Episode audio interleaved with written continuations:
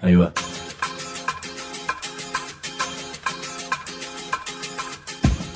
La Vaca es una colecta de recursos, es una cooperativa de trabajo, es una página web, un periódico mensual, una editorial, una cátedra, un bar. Es lo que necesitamos crear para ganarnos la vida y perdernos la obediencia de vida. La Vaca es comunicación, ida y vuelta. Ahí va. Decimos no te calles, decimos como se te cante, como te salga, como puedas. Decimos para que escuchen los que te dicen, vos no digas ni mu. Ahí va.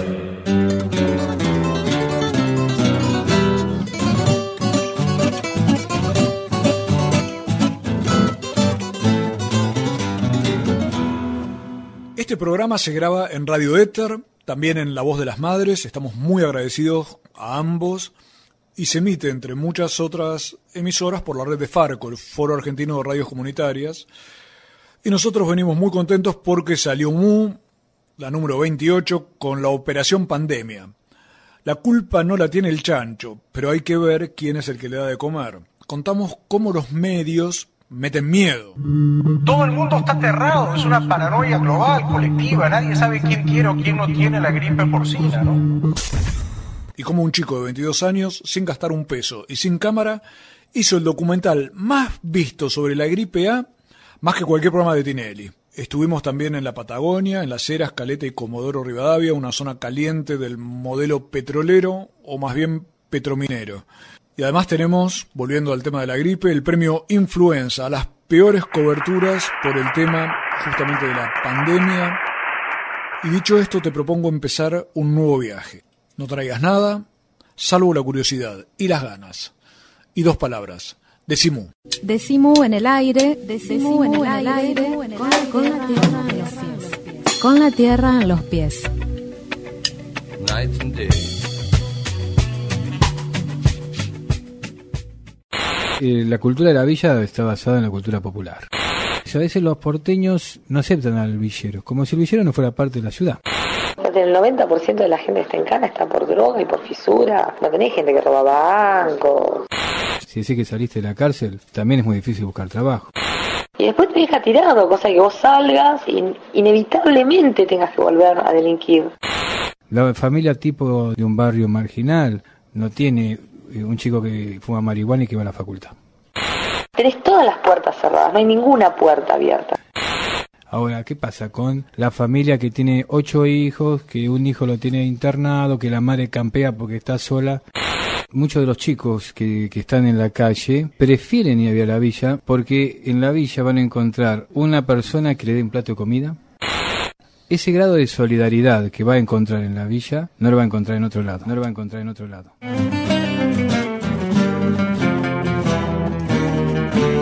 A ver, me voy a hacer una pregunta. ¿Qué pasa cuando a uno lo amenazan de muerte? Le vamos a preguntar esto a un señor que ya se ha convertido en una especie de experto en el tema, lamentablemente, pero necesito que primero este amigo que hoy nos viene a visitar nos cuente algo. Pepe, ¿cómo se comporta una persona o un chico drogado con Paco y cómo queda? ¿Cuál es el efecto que le produce?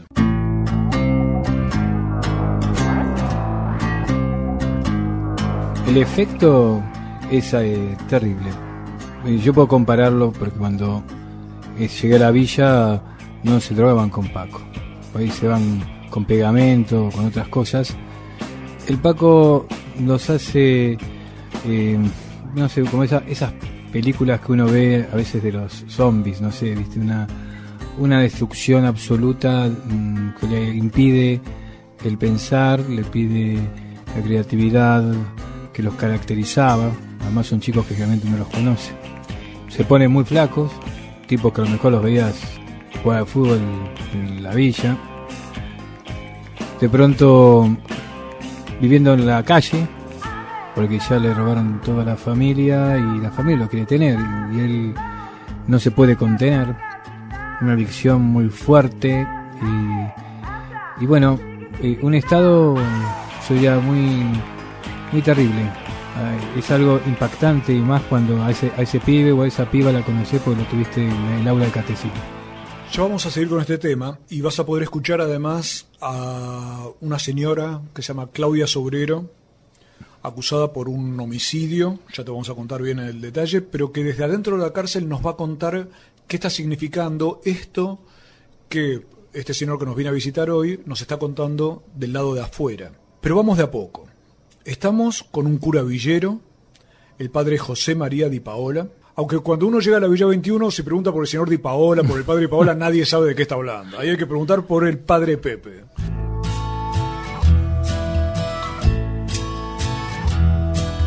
Este es el nombre con el que lo conocen toda la gente de la villa y con el que también se popularizó en los medios justamente a partir de su trabajo, pero también de este otro elemento que te comentaba antes, que es esa amenaza de muerte que sufrió Pepe en el mes de abril y ahora nos va a contar un poquito sobre esa cuestión. Pepe es sacerdote de la parroquia Virgen de Caacupé, que es una iglesia pequeña, lindísima, en la Villa 21, que está en el barrio de Barracas. sí. Barracas. Yo digo que está como en la frontera, como queriéndose escaparse de la capital, más o menos. Sí, está lindera con, con Avellaneda. ¿no? Ahí está. Esta iglesia se hizo en el año 2000. ¿Quién la construyó, Pepe? Es decir, la iglesia empezó en el 76 como signo de la resistencia.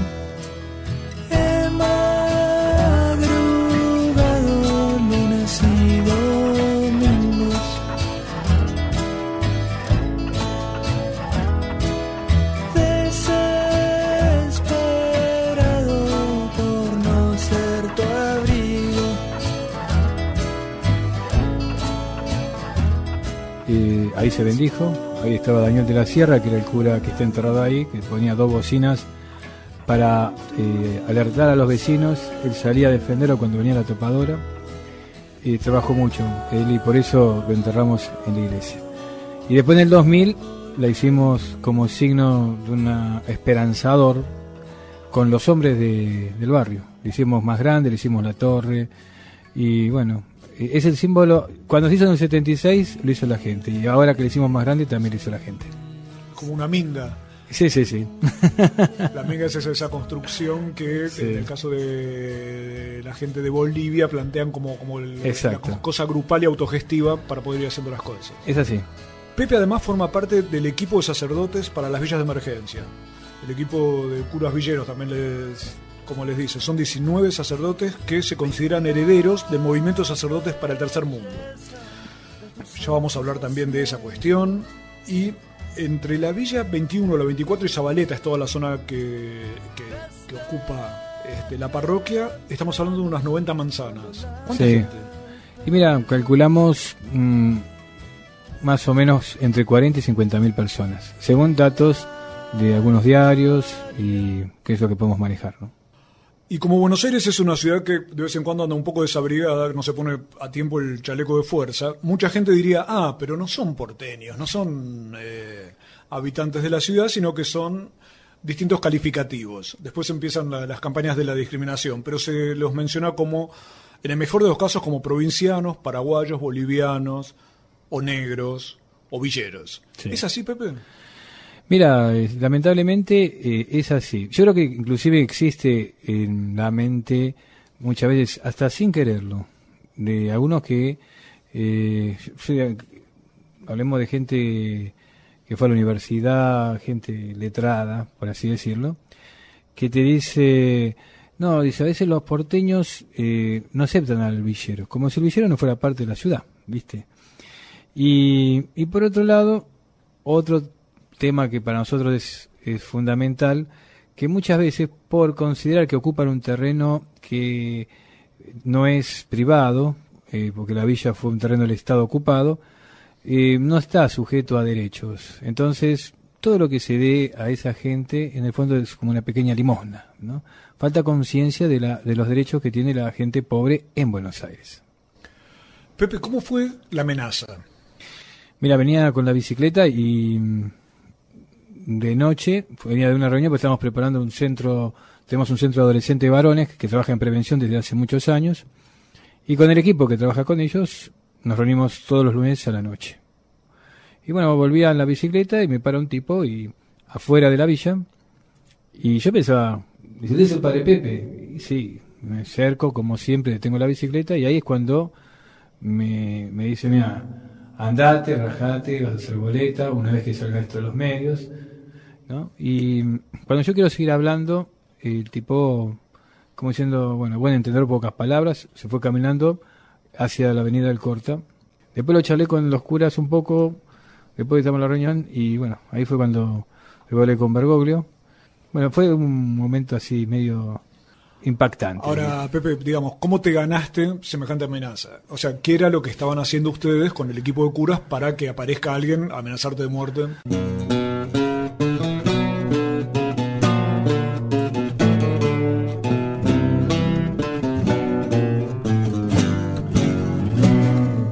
Nosotros hablamos de, del tema eh, de la droga, hicimos un documento que se basaba en la experiencia que teníamos, justamente de estos chicos, como narraba al principio, que los recibimos en la capilla nosotros, o a la familia desesperada nosotros. Entonces, a todos los curas nos pasaba esto, y nosotros tenemos reuniones quincenales. Entonces, dijimos, vamos a poner por escrito esto. Y cuando lo pusimos por escrito, nos pareció que podía ser un aporte al resto de la sociedad que a veces charla estos temas, y un aporte humilde, decir, bueno, somos curas que vivimos dentro de las villas y tenemos una mirada diferente. O sea, eh, por ahí uno va a la villa un rato y puede decir, estuve en la villa, pero de hecho de vivir en la villa, algunos llevan más de 10 años viviendo. Entonces, bueno, nos pareció un aporte piola y el, hicimos el documento de las drogas en las villas despenalizada, de hecho. Y todas las consecuencias negativas que tenía y que tiene. Y bueno, a partir de ahí vino la, amenaza. Vamos a seguir conversando también sobre qué significó toda esta cuestión en la villa y vamos a hablar sobre el Paco, a lo mejor vamos a hablar sobre Dios un rato, si se puede. Y, te, y me gustaría que Pepe pueda escuchar y vos también a Claudia Sobrero. Claudia Sobrero es su historia, para que tengas una idea, formó parte del ciclo Mujeres Asesinas. Está involucrada y fue condenada en el crimen de Lino Palacios, que fue un célebre caricaturista y dibujante argentino pero ella, hoy desde la cárcel, lo que va a hacer con nosotros es describirnos qué es lo que está ocurriendo dentro de la cárcel con el tipo de gente que va preso. Eso es algo que vamos a escuchar dentro de un ratito, porque Claudia Sobrero parece ver las cosas mejor que como se ven a veces en muchos ministerios, en muchas universidades o incluso muchas redacciones periodísticas.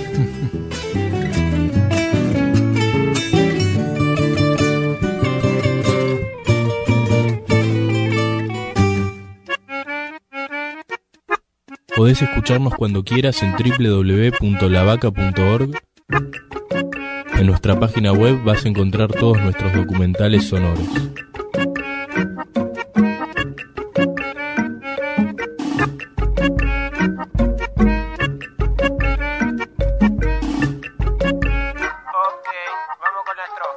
Decimos la diferencia entre quejarse y soñar.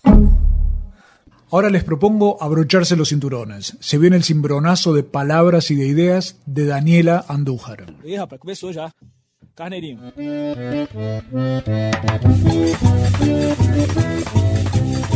Ante tanto tedio organizado, poesía, rap, canción, vals gritado, pico oral, inyección de aire en las venas del encierro.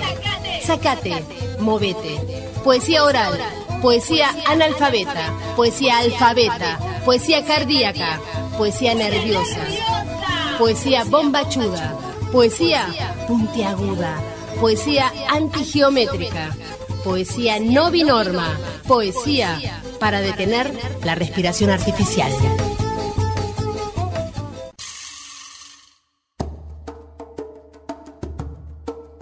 Un indio bajará de una estrella colorida, brillante, de una estrella que vendrá a una velocidad desconcertante y posará en el corazón del hemisferio sur, en América, en un claro instante. Después de exterminada la última nación indígena y el espíritu de los pájaros, de las fuentes, de agua límpida, más avanzado que la más avanzada de las más avanzadas de las tecnologías,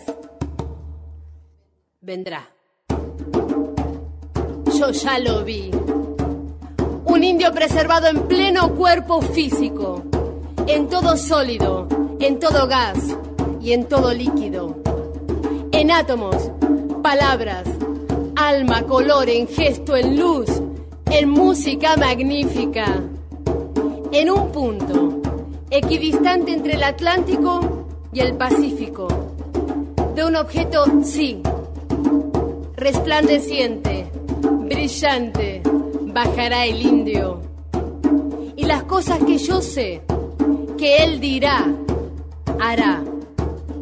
No sé decirlo así, de un modo explícito, pero aquello que en ese momento se revelará a los pueblos, sorprenderá a todos, no por ser exótico, sino por haber podido estar tanto tiempo oculto cuando habrá sido lo obvio.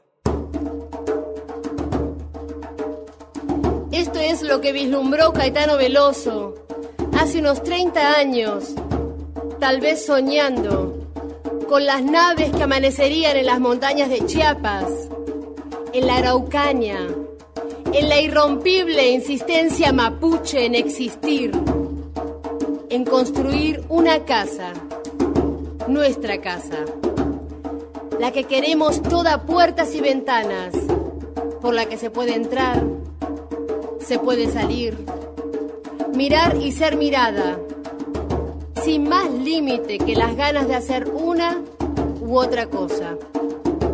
Una casa donde no sea un dolor ser mujer, o niño, o anciana, o indígena, o joven, o gay, o lesbiana, o transexual, o trabajadora del campo, o trabajador de la ciudad. En fin, un lugar donde no sea una vergüenza pertenecer a la humanidad. Anunciaciones del indio Marcos. ¡Ah, ah! Que transportamos por aquí con los tambores del hermano Guille Andújar. Poesía para detener la respiración artificial.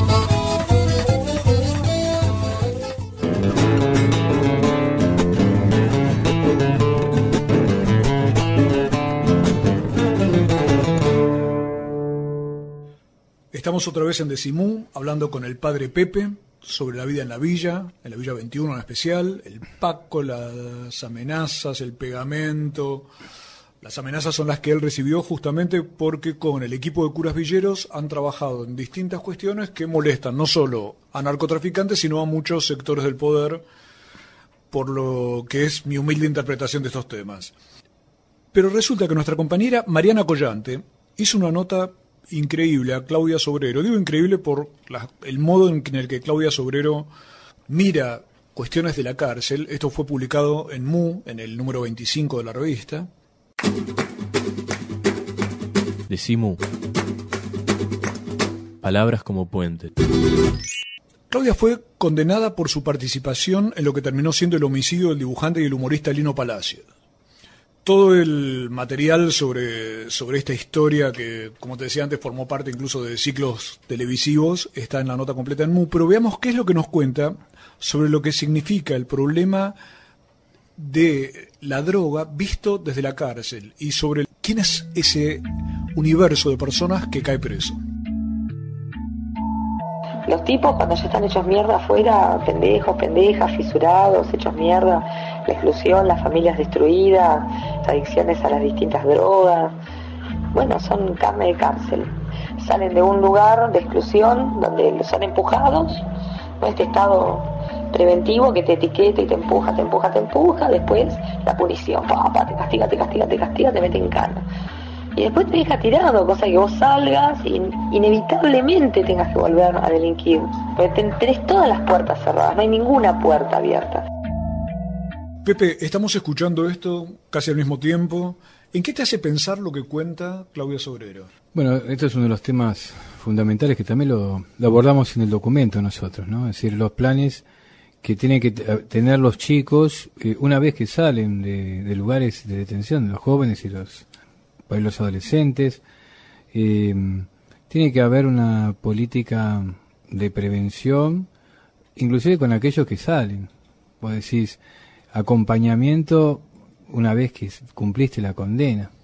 Sabemos perfectamente que, no sé, así como en la villa vos presentás un documento que dice manzana tal, casa tal, si decís que saliste de la cárcel, también es muy difícil buscar trabajo, que te lo den. Entonces, este tema de acompañar de la sociedad es muy importante.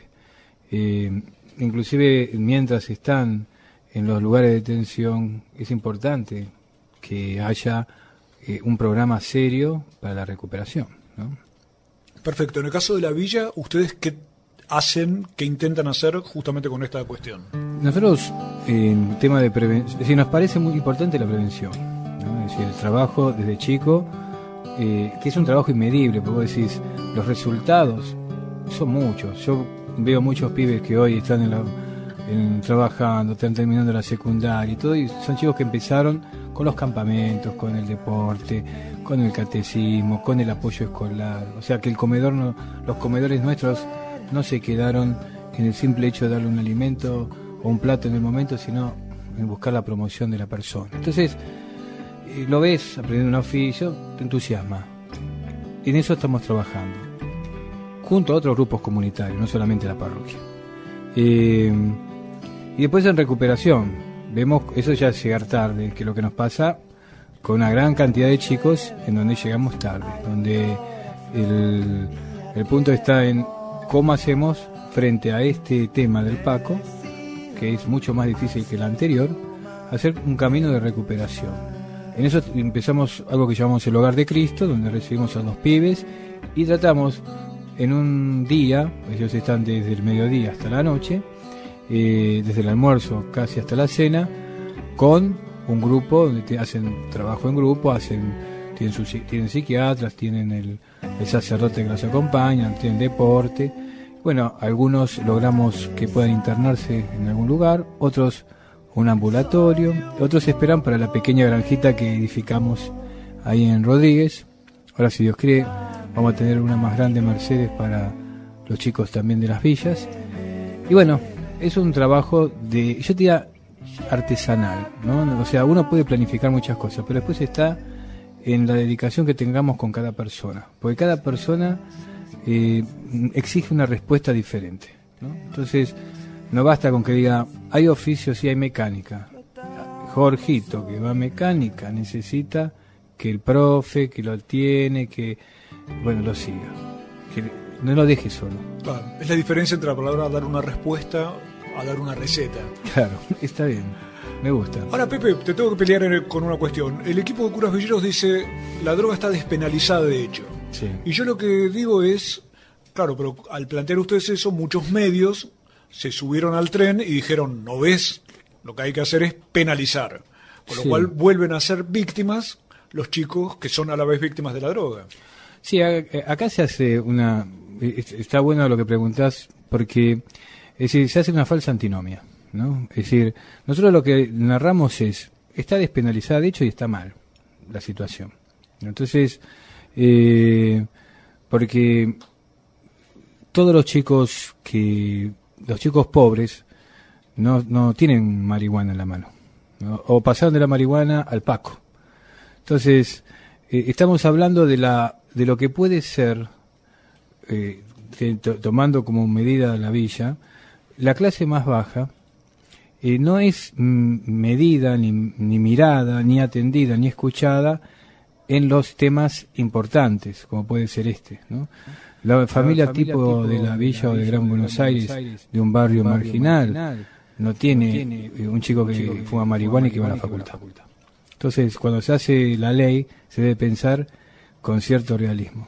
Y decir, bueno, eh, pensamos solamente en esa familia, bárbaro. Pensás en la familia de clase media, clase alta, que el chico tiene ese problema, pero que tiene una apoyatura especial.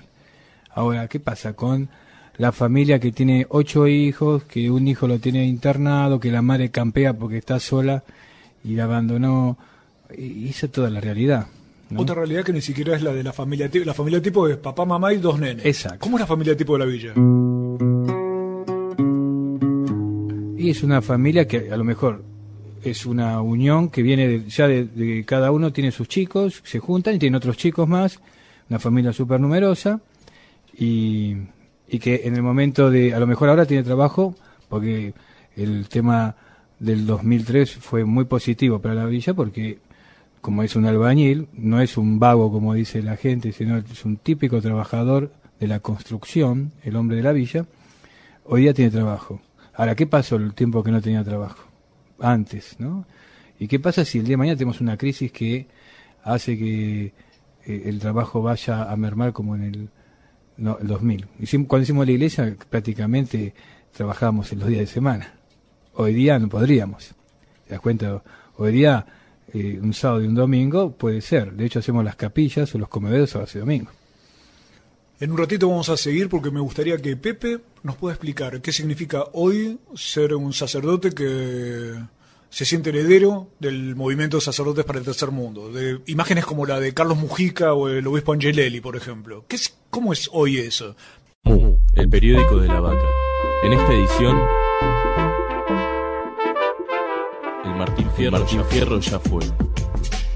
Ahora es el turno de los premios Influenza. Primer caso confirmado de gripe porcina. Se trata de un hombre de sexo masculino. Nuestros lectores eligieron la cobertura más vergonzosa de la gripe A, un tema que deja al descubierto cuál es el verdadero negocio de los medios. Viajamos a Las Heras y Caleta Olivia y te contamos por qué en el territorio más rico del país hay paros, tomas y desocupación. Mu, el periódico de la vaca. Información para curar el miedo. Pedísela a tu kiosquero o escribinos a infolavaca.yahoo.com.ar y te la mandamos por correo. Morón Transparente. En Morón, las declaraciones juradas patrimoniales de los funcionarios y funcionarias son públicas. Ingresa www.moron.gov.ar Oficina Anticorrupción 0800 222 9602 Oficina de Acceso a la Información Pública 4483 5551 Municipio de Morón. Ahora los mejores autores argentinos y latinoamericanos están a su alcance. Por solo 14 pesos mensuales recibirá un libro por mes de una colección memorable. Desde la gente, edición del Instituto Movilizador de Fondos Cooperativos. Suscríbase al 5077-8017. 5077-8017. Decimu en el aire. La tierra en los pies.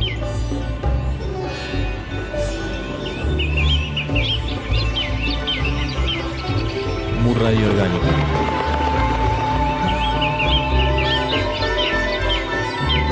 Consumo gratuito y libre.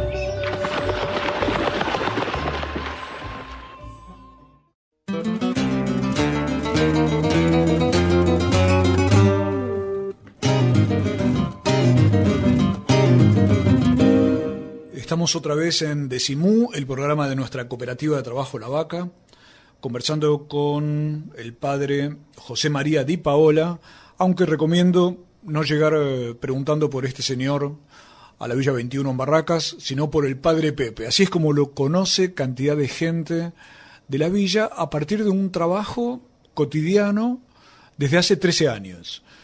¿Qué han hecho en estos 13 años? ¿Qué hemos, qué hemos hecho?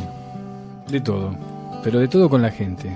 O sea, ponele, empezamos con eh, el apoyo escolar, empezamos a caminar el barrio con escuchando a la gente, los chicos por ahí que no terminaban la primaria. Y bueno, empezamos con eso, empezamos con el deporte.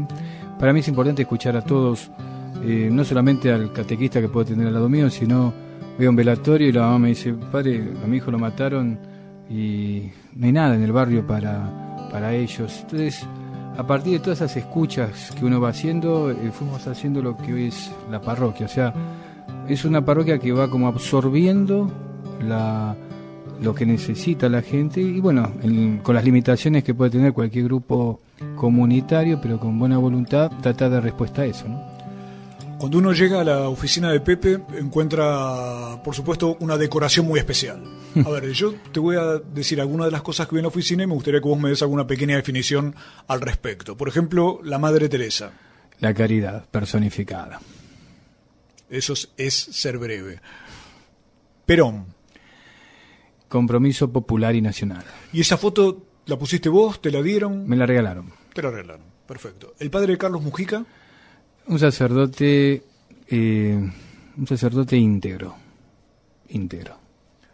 ¿Y qué hace ahí la foto del turco Antonio Mohamed, exjugador y director técnico del club Huracán?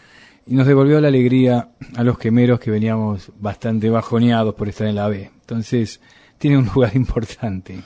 Pero últimamente eh, el, el gran la gran figura de toda esta cuestión es el señor Capa, como técnico Sí. del equipo que salió subcampeón.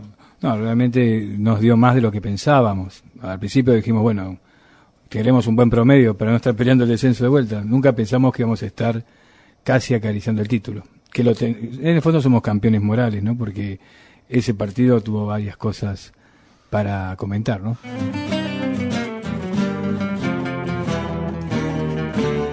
Como se ve cuando uno llega a la villa a conversar con gente como el padre Pepe o el cualquiera de los sacerdotes del equipo de curas villeros, uno puede hablar sobre Paco, sobre la injusticia social y también un poco sobre fútbol, porque la vida es así, con fiesta y con toda otra serie de cosas. Te propongo, Pepe, que escuchemos algo más de lo que nos decía Claudia Sobrero, esta mujer que está presa por el crimen de Lino Palacio y su mujer en el año 1984 y que se convirtió como una especie de cronista a partir de la nota que le hizo Mariana Collante en la revista Mu.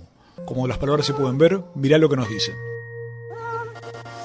Convengamos que en la cárcel no están las chicas que normalmente en la calle, en la calle trabajan, ¿no? Tenemos a toda la gente excluida que a través del Paco no terminó muerta y terminó en la cárcel, ¿no? Que terminó delinquiendo, fisurada, porque no es otra cosa.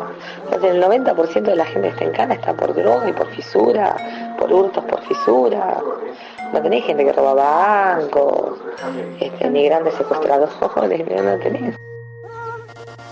Pepe, ¿qué te parece esto que dice Claudia Sobrero? Es una sensación en general de la, de la sociedad, ¿no? Ah, y muestra también que una persona quiera volver a un lugar que del cual ne- necesita irse para, para dar un paso de progreso en la vida. Querer volver a un lugar así nos, nos habla de la insolidaridad que hay en la sociedad nuestra, ¿no? Y esto que hay que apuntar a, a ocuparse del otro, ¿no? Es decir, no, no, volver a una cultura solidaria. O sea, salió de la cárcel, hay que darle una mano. Si no, eh, realmente es muy difícil. Y dar una mano no significa mm, hacer un programa ¿no? de, para las, personas que salen de allí, sino un acompañamiento, un trabajo que vaya uno a uno. decir, cada persona, bueno, y tiene que haber realmente una Argentina más solidaria. O sea, no es cuestión solamente de decir el Estado tiene que. Acá es el argentino o el que viene a Argentina tiene que. O sea, será cuestión de Estado alguna, será cuestión de las personas otras, cuestión de las instituciones otras.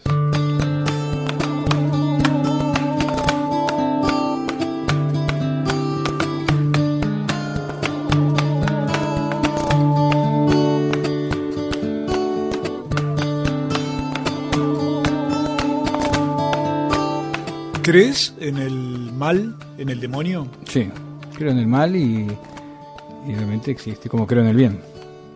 ¿Qué sería el mal en esta época? Diría cosificado podría ser la droga, una de las tantas. ¿no? Fíjate que nosotros también hablamos de las armas en el documento. Las dos cosas. El símbolo de la muerte. ¿Y qué sería el bien? El bien es el, el compromiso y el, yo diría, el, el amor que está en el corazón del pueblo.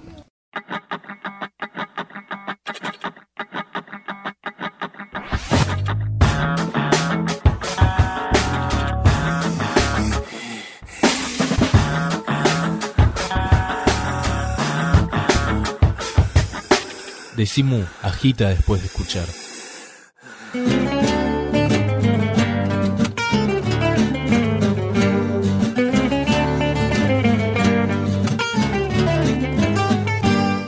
Gente podría pensar, pobre padre Pepe, que le tocó estar en la villa. ¿Cómo es vivir en la villa?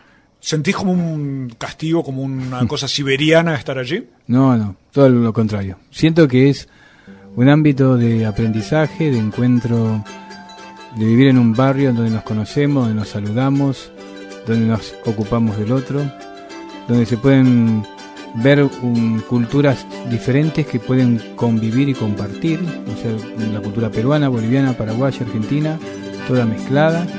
Es estar en misa en agosto y pensar que estás casi en La Paz o en, Cochabamba, y en diciembre pensar que estás en Asunción, y en julio con la Virgen de Itatí en Corrientes, porque cada uno le pone un agregado a, la, fiesta y a la, vida eh, muy propia de los pagos, del cual pertenece.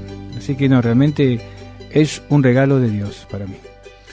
Hace un tiempo Pepe me decía, una Navidad en la villa no te la cambio por nada. Así que bueno, no la cambiamos por nada, todavía falta para Navidad. Mientras tanto, vamos a esperar un minutito para volver a conversar sobre estas cuestiones que, como ves, incluyen temas religiosos en los cuales medio nos vamos a pelear, a lo mejor, temas sociales y una cantidad de cuestiones que hacen a eso que dice Pepe, cómo es la acción concreta en un lugar, en un territorio que sufre los problemas que puede sufrir una villa y que a la vez trata de resistir a esos problemas. Ahora viene la música para borrar las fronteras, elegida por Cecilia Payés, de Semillas de Holgorio e Imperio Diablo. Se transpira la vida bailando, nos acerca, nos impregna de su poder sagrado, reinventa la raíz del futuro. La música es acción directa, espiritual y rebelde. Es también una forma de cambiar el mundo. Cosmovisión de la pacha que resuena en tu pecho. La música del universo busca ser expresada, busca una grieta donde recrearse. Abre esta y otras realidades. Caminás por el pasto sin dueño cuando te llega lo más hondo. Construís visiones, te convertís en música, en música. En música. Bueno, hoy vamos a escuchar a Mancasaya, un grupo chileno. Un grupo de sicuris.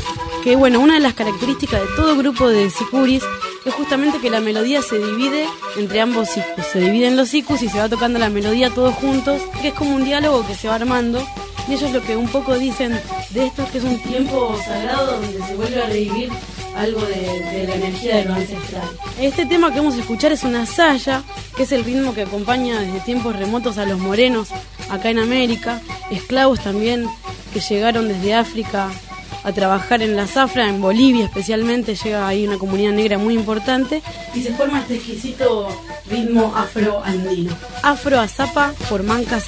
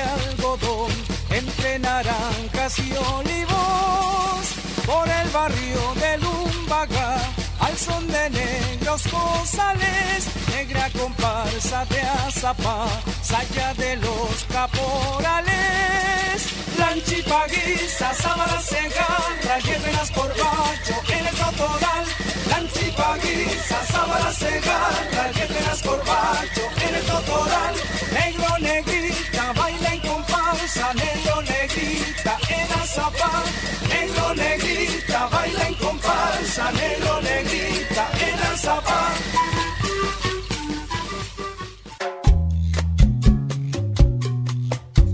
Salva aunque sea el pedacito más pequeño.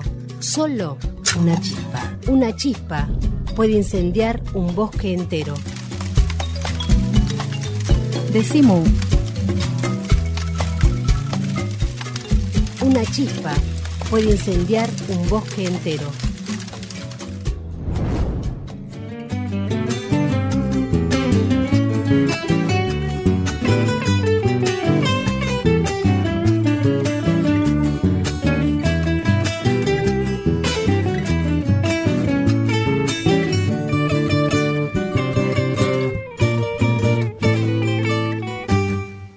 Nuevamente en Decimú con el padre Pepe y esta, este nexo que estamos haciendo con la cárcel, la cárcel de mujeres en la cual Claudia Sobrero, acusada por el crimen de Lino Palacio, el dibujante y caricaturista en el año 1984, nos cuenta situaciones internas de la cárcel, como por ejemplo esto que nos va a decir ahora. A mí se me partió el corazón. Lloré dos días seguidos sin parar, decía Lorena, pero ¿cómo que no tenés dónde ir? Y no, porque la casa de mi mamá, así, así, pero boluda, por lo menos al principio, ¿cómo te vas a quedar acá? De un momento un gesto se convierte en fría calavera. Y una lágrima se cae en medio de una vida entera. Y pero acá tengo de comer, tengo trabajo. Me lo dijo tal cual. Una cama con un colchón bueno. El colchón de mi casa no sé lo que es, pero ¿qué importa? Yo prefiero vivir abajo de un puente. Que de hecho ya lo hice. Es decir, déjame vivir abajo del puente, pero déjame afuera. No, no hay forma. Este, y casas como ese conozco un montón.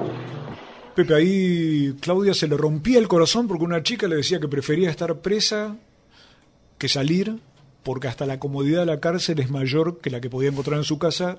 No sé por qué me imagino que vivía en una villa. Y la. Mira, si vivía en la villa, capaz no. Porque en la villa va a encontrar la solidaridad que no encuentra en el resto de la ciudad. O sea, eh, los, muchos de los chicos que, que están en la calle prefieren ir a la villa porque en la villa van a encontrar una persona que le dé un plato de comida, van a encontrar a la, a la parroquia que le- o a un comedor que decir, venía a bañarte, no te das problema, eh, toma ropa nueva. O sea, ese grado de solidaridad que va a encontrar en la villa, no lo va a encontrar en otro lado. Y lo que dice, sí, lamentablemente, eh, es una muestra de la insolidaridad que en general vive la sociedad argentina. Tal cual, pero es cierto que tenés toda la razón porque hay muchos sectores donde a lo mejor la, la pobreza, los nuevos pobres y demás han eh, caído en ese aislamiento y esa cosa individualista de la que vos hablabas antes, que en la villa no existe porque existe en mucha mayor medida esa vida comunitaria que permite la minga, hacer la casa juntos, Exacto. hacer eh, fiestas. Sí, eh, la cultura de la villa está basada en la cultura popular. O sea, ¿Qué es eso? la cultura popular es algo que se trae, yo te diría, del cristianismo popular, ¿no? que eh, yo diría, empieza con la, los primeros, la primera evangelización. ¿no? Es un cristianismo que se va metiendo y se va uniendo a las tradiciones eh, de la América y que va haciendo sacar lo más lindo de la gente. Fíjate que eh, celebrar la fe para la gente, si no más fiesta, vas a la villa, el día de fiesta es el día de la fiesta de la Virgen. Y no es que el cura organice las cosas, deja que la gente organice sola. Hay baile, hay eh, juegos, hay lugar para los chicos, lugar para los grandes, todos son iguales. ¿no? la fiesta como iguala. No es una fiesta donde entran algunos y los demás se quedan afuera. Pero Pepe, vos me haces propaganda católica todo el tiempo porque me decís que eso, que eso es por el, el cristianismo y demás. Pero no ocurre que cantidad de esas personas de pronto no tienen una actitud religiosa, ni mucho menos. Pero, lógico, o si pero vos, tienen, vos tampoco- tenés actitudes cristianas, a lo mejor sin darte cuenta, te las voy a decir acá delante de la gente que nos escucha, que a lo mejor no la tiene alguien que va a misa. O sea, cuando uno habla de este cristianismo popular, se está metiendo en el corazón y en la raíz de muchas cosas que uno siente, hace y, se dan en la sociedad y que a lo mejor inclusive lo dice alguien que se declara agnóstico. ¿no? Y bueno, yo trabajo con gente agnóstica y, eh, y realmente yo le digo, qué buen cristiano que sos. Y me gusta que se moleste por eso. Pero en el fondo es verdad. O sea que acá podemos estar peleándonos y discutiendo y demás sin que sea un problema. Para nada. Perfecto. Pepe, te quería preguntar también por el tema de los chicos que salen expulsados de otros barrios y terminan viviendo en la villa, en los pasillos y demás. Entonces, esto aporta al lugar común o a la- al prejuicio o a la información de decir la villa es el aguantadero de esta Sí. gente. Sí, y, fíjate que mm, hoy día se habla de chicos en situación de pasillo, ya. Eh, a veces se habla de situación de calle, ahora se habla de situación de pasillo. Eh, los chicos, nosotros habíamos hecho un centro para atender a los chicos que están en la calle Alcorta, Sáenz, para que conocen la zona, eh, son chicos que estaban siempre eh, drogados o en la calle, s- mm, durmiendo ya, y que no son en general chicos del barrio, sino que vienen del Gran Buenos Aires, ¿no? Como si alguno de nuestro barrio se qui- quiere ir a una situación de calle, se irá al Gran Buenos Aires. Bueno, los, de- no- los que vienen de Gran Buenos Aires, hoy día prefieren ir a la villa por esta solidaridad que encuentran. Esto que hablábamos recién, viste, es muy fuerte y, y bueno, yo tengo chicos que vienen, le pago el tren después para que se vuelvan a la casa, a Bursaco, a, a cualquier lado. Y son pibes buenísimos, pero bueno, eh, la vida a lo mejor que, que pasaron, los problemas, las situaciones, lo hicieron despegar de la casa. Y bueno, uno los va siguiendo en la medida que puede, ¿no?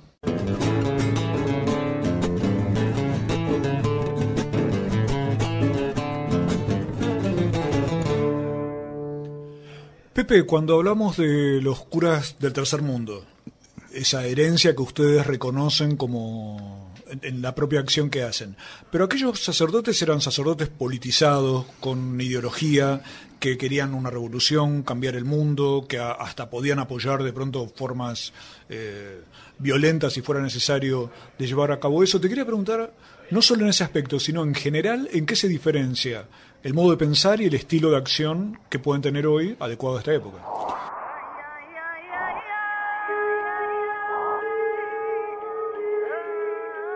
Yo creo que se avanzó en ese aspecto en mm, escuchar más al pueblo. Lo que decía Angelelli, que decía uno en el Evangelio y otro en el pueblo, ¿no? Y el pueblo ha enseñado mucho, inclusive muchos de los curas de aquella época eh, hicieron como un cambio. El mismo Mujica eh, y curas que después por ahí pudieron, Mu- Mujica fue un mártir de, de nuestro equipo, pero curas que, te pongo un ejemplo, el padre Botán nos contaba a nosotros, re comprometido, un tipo de Lugano, estaba con toda la idea de los curas obreros. ¿Te acordás que esa, esa linda, lindo trabajo que hacían en Francia? Y entonces vinieron todos, querían ser, no sé, algunos trabajaban en una verdulería, otros tra- arreglando ascensores. La experiencia de ellos. Van a las villas de esa manera. Y de pronto la gente de la villa dice, no, padre, usted viene acá y tiene que hacer la capilla, tiene que atender la capilla. Si necesita algo, nosotros le damos los alimentos, pero quédese acá. Usted bautice, usted... O sea, la misma gente le fue diciendo que lo que estaban pensando, bueno, se lo agradecían, le decían muy bueno, pero lo que necesitaban ellos era que sea cura en su barrio. Y a lo sumo que estuviera ahí para defenderlos. Entonces, eh, ellos mismos en ese tiempo hicieron como un cambio de decir, bueno, tenemos que escuchar más a la gente. Por ahí venimos con conceptos que vienen de las universidades, vienen de conceptos que vienen de, eh, de movimientos, de, de grupos políticos que le quieren llenar la cabeza al pueblo. Y tiene que ser al revés, el pueblo te tiene que llenar la cabeza a vos.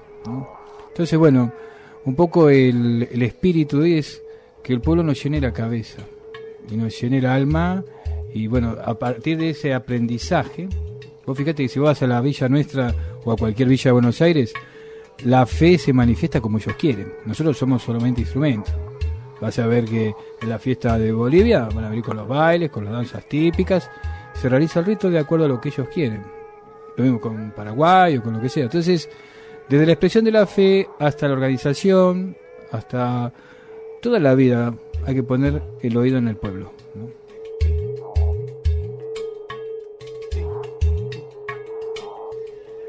Es interesantísimo eso porque cambia radicalmente un concepto. En lugar de ir a concientizar, a llenar cabezas, como vos decías, dejarse llenar la cabeza y conversar de un modo en el que no hay una superioridad Exacto. del que va Yo- a hablar sobre el otro. Yo te diría, ¿sabés qué diferente sería la sociedad si los universitarios fueran a la villa no a enseñar sino a aprender? Sería diferente. Pero vos estás proponiendo una revolución muy violenta, Pepe. Me parece que no sé si vas a conseguirlo. Quiero leer una frase del eh, equipo de sacerdotes para las villas de emergencia, el equipo de curas villeros, que dice, vivimos la cultura de la imagen. De muchas maneras se busca tener cautiva nuestra mirada. Si esto se logra, en gran parte se adueñan de nuestra vida. Dos palabras sobre eso. Y yo creo que tenemos eh, que ir, fíjate que el núcleo de nuestro documento es, eh, el tema es espiritual, no de ir a misa, ¿eh? no, es ir a misa o no ir a misa, es encontrarle sentido a la vida. Que cada uno, si va a misa, mejor. Por supuesto. Pero eh, el sentido de la vida, si me despierto y soy el que voy a hacer el esfuerzo, me despierto y le encuentro sentido a la vida. Me despierto y sé que no me va a dominar nadie, soy yo el que voy a buscar las, las opciones que presenta la sociedad, soy yo el que busco un porvenir mejor. Entonces eh, no me dejo manejar, no necesito que eh, mi, mi- reemplazar una droga por otra droga que puede ser la dominación de, un- de una de una imagen o digamos de Mediática. de- de- claro de, algo que yo a veces veo poner no hablemos de pobre pibe que, que cayó en la droga vos pones en un bar dos televisores uno que te presente un trabajo comunitario de los tantos que están escuchando la radio de la iglesia o de un grupo comunitario que nos rompemos cada uno a nuestro lado. Lo pones en una punta del, del bar. En la otra punta del bar pues otro televisor que te muestran la sangre, la violencia, un hecho terrible. ¿Dónde estarán puestas las miradas? Seguramente dirán eh, que, bueno, eso está bien, que bien. Apaguemos ese televisor, sigamos viendo esta especie de seducción que nos traen a veces los hechos de, de violencia. Lamentablemente, Salvo que uno no se deje manejar y como decía el padre Pepe hace un ratito, logre no ser zombie. Exacto. Que no, no- no sufrir los mismos efectos que sufren a veces los chicos que consumen el Paco. Yo no sé si Dios creó a los seres humanos. Mirá lo que te digo, Pepe. Pero sí estoy seguro de que muchas personas crearon la imagen de Dios como un modo de entenderse, de pensar y de sentir. Si es para hacer lo que hacen los curas villeros, entonces no sé si van a lograr que yo tenga fe en Dios, pero sí me pasa que eh, tengo fe en lo que puedan hacer las personas. Me parece que es a eso a lo que vos estás apuntando todo el tiempo. Yo creo que eh, a- hoy día, y siempre te diría, el Evangelio se transmitió mejor con la acción que con la palabra. Los mejores, y por eso eh, yo te diría, vos transmitís mucho de Dios, y Dios en vos, que te creó, hace grandes cosas. Vamos a empezar a pelear de nuevo. Si vale más la acción que la palabra, hagamos un poco de silencio.